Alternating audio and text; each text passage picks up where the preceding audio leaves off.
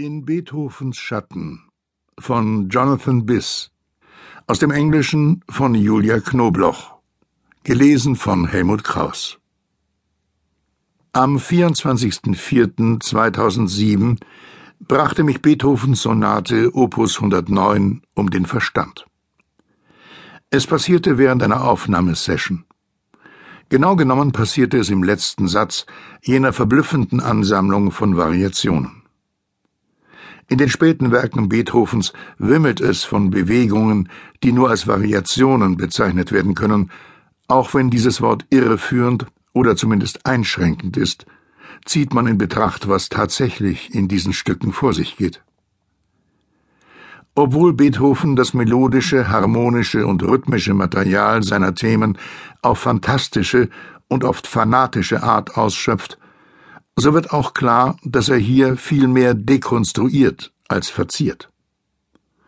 Wenn man an das Ende des letzten Satzes des Opus 109 gelangt oder des Opus 111 oder des mittleren Satzes des Quartetts Opus 131 oder gar der Diabelli-Variationen selbst, dann kennt man das Thema nicht nur im Rahmen seiner Ausdrucksmöglichkeiten, sondern als lebendes Etwas, mit Wünschen und Verletzlichkeiten, die, da es sich nun einmal um Beethoven handelt, nicht nur lediglich durchgearbeitet, sondern bewältigt wurden. Niemals hat jemand so viel Musik zwischen und hinter den Noten geschrieben wie Beethoven.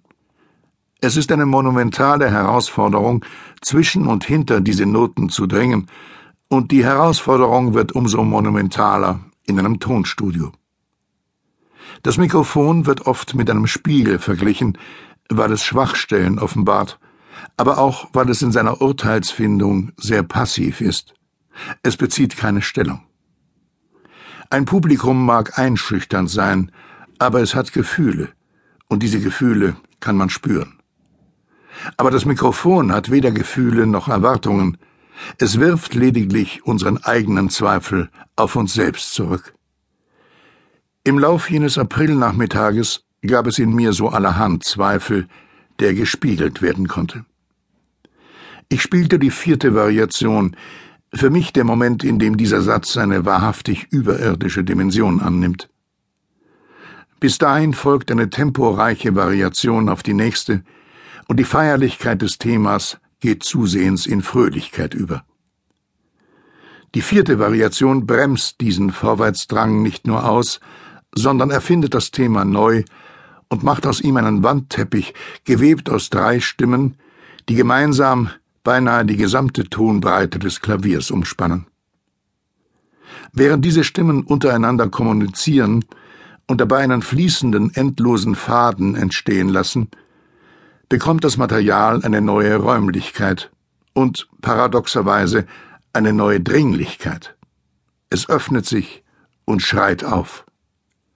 Als ich am frühen Nachmittag diesen Satz zum ersten Mal durchgespielt hatte, war es mir so vorgekommen, als sei diese Variation recht gut gelaufen.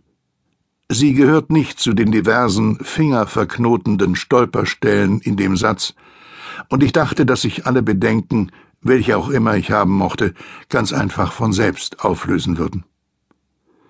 Ich warte noch auf die erste Einspielung, bei der ich sofort zufrieden bin, egal von welchem Stück.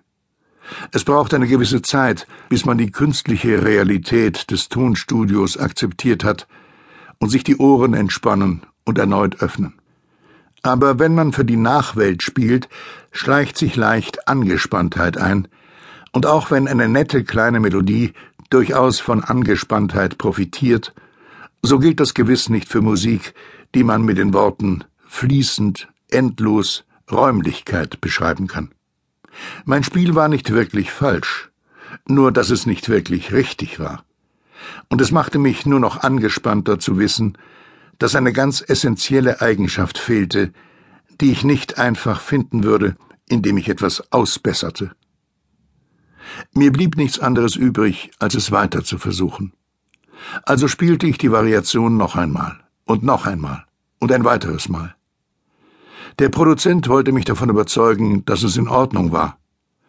Und auch wenn es wahrscheinlich in Ordnung war, so war dies doch eines der letzten Adjektive in der Welt, die ich mit dieser bestimmten Musikpassage in Verbindung gebracht haben wollte. Sie sollte so lebendig, ja so halluzinatorisch klingen, wie ich sie in meiner Vorstellung hörte, und meine Unfähigkeit, dies zu erreichen, drohte mich zu überwältigen. Mein Versagen, mich zum Schwindeln zu bringen, ließ mich schwindeln. Als ich mich rund fünf, zwanzig, hundert Minuten später bis zur Erschöpfung verausgabt hatte, ging ich zur nächsten Variation über, allerdings ohne vollkommen zufrieden zu sein und sicherlich ohne davon überzeugt zu sein, für diese Musik nun die endgültige Interpretationsweise gefunden zu haben. Und dennoch hatte ich es geschafft, mir eine essentielle Wahrheit über Beethoven ins Gedächtnis zu rufen. Man kann, sollte, muss ein Leben lang damit verbringen, seine Musik zu erforschen, ohne zu erwarten, dass man sie voll und ganz verstehen wird. Diese Erkenntnis ist zugleich wunderschön und zutiefst unbefriedigend. Nicht, dass sie mich an jenem Nachmittag besonders begeistert hätte, aber sie ließ mich dennoch lockerer werden und weitermachen. Als ich vor ungefähr einem Jahr die Entscheidung traf, mich auf das Aufnehmen aller Beethoven-Sonaten einzulassen, erinnerte ich mich wieder an diesen Zwischenfall.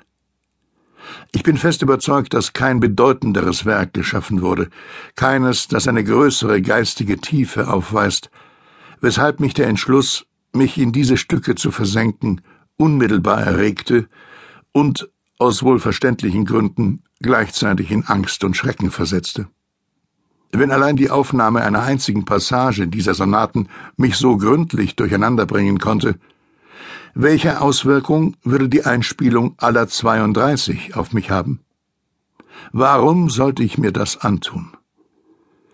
Ja, warum eigentlich? Für jeden Künstler, für jedermann ist Gleichgewichtssinn von unschätzbarem Wert, wenn auch schwierig zu erreichen und noch viel schwieriger zu halten.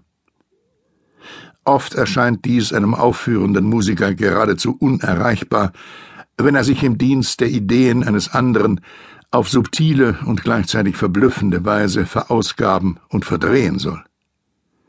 Warum also stürze ich mich in Beethoven, dessen Musik mehr als jede andere sowohl laserpräzise Konzentration als auch unbedingte Selbstvergessenheit verlangt? Nochmals gefragt, warum will ich mich gerade auf diese spezielle Weise in den Wahnsinn treiben? Nur solche Unterfangen, die uns in den Wahnsinn treiben können, rechtfertigen es, dass wir uns auch Hals über Kopf in sie stürzen.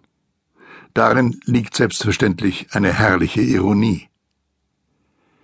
Egal wie viel Spaß es einem Darsteller macht, das Stück barfuß im Park zu spielen, nie wird er sich dem vollständig hingeben, denn es brennt sich ihm nicht so nachhaltig ein, wie das etwa King Lear täte. Tatsächlich geht es hier um mehr als ein beliebiges Klischee über die Rolle des Künstlers. Jeder, der schon einmal geliebt hat, weiß, dass Vernarrtheit gewöhnlich mit komplizierten Verwicklungen, ja sogar einer gewissen Gefahr einhergeht.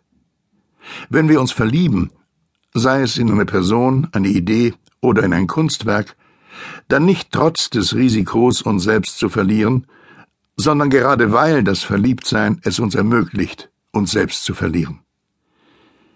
Ich kann beim besten Willen kein Lieblingswerk von Beethoven nennen, aber die Cavatina aus dem Quartett Opus 130 scheint mir seine Persönlichkeit besser zu versinnbildlichen als alles andere, was er geschrieben hat. Nach etlichen Minuten anhaltender, sich stetig sehnender Melodie kollabiert dort die Musik und was sich bis dahin ungestört, vollkommen offenherzig ausgedrückt hat, offenbart sich nun stoßweise, kräftezehrend und unentschieden. Diese bemerkenswerte Passage ist mit beklemmt überschrieben, was viele Interpreten dazu veranlasst, mit dieser sonderbaren, nie dagewesenen Anweisung Reue und Angst zu verbinden. Aber die Beklemmung, die ich in dieser Musik höre, rührt nicht etwa von Angst, sondern von Atemlosigkeit, jener Art von Atemlosigkeit, wie sie ein ekstatischer Gemütszustand hervorruft. In diesem Fall